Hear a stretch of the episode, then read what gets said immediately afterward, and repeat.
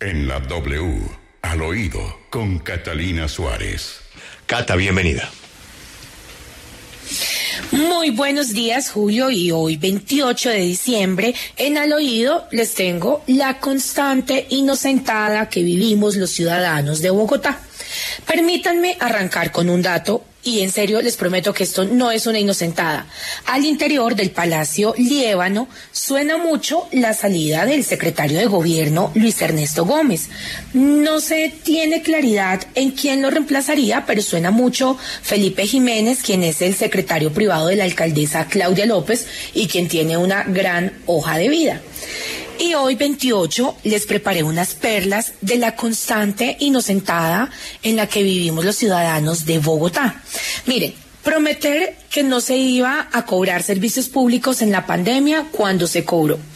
Decir que ya habían repartido un millón setecientos mil mercados cuando llevaban treinta mil mercados entregados también en época de COVID. Decir la alcaldesa Claudia López que Bogotá iba a producir la vacuna contra el COVID y a hoy no sabemos nada, no sabemos dónde está esa vacuna. Otra, asegurar en medios que el 2021 no iba a ser el año de la vacunación masiva y hoy somos un ejemplo en muchos países del mundo.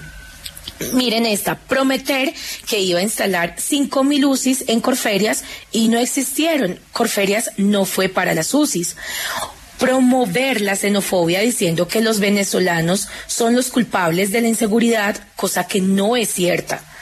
Decir que la inseguridad es percepción cuando el atraco con asesinato lamentablemente se incrementó en un 35%. Y quiero cerrar con la clásica y es voy a ser la jefa de la policía que hará temblar a los delincuentes cuando Acá todos sabemos que los únicos que temblamos somos los ciudadanos al salir a la calle. Entonces, hoy en al oído les digo, cuídense al salir de casa para que no les hagan la inocentada, porque los delincuentes están vacunados y en la calle. Entonces, esto es al oído.